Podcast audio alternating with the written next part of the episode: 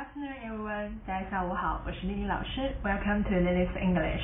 那么今天老师为大家讲解的就是我们英语音标第一节课 Lesson One。那首先我们翻开我们的课件，打开第四页看一下我们第一个音标啊。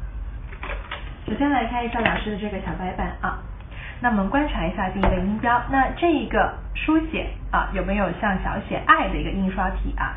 小写 I 的印刷体。那右边呢有。两点像冒号一样的符号，那这个符号在音标里面叫做长音符号，长音符号。那长就是长短的长，音就是音乐的音。那这个长音符号提示了我们发这一个单元音的时候要拖长一点点啊，拖长一点点，但是不要拖老长老长，不要一直拖下去啊。那这个音标怎么样发音？老师接下来呢就会告诉大家，留意一下我的口型啊。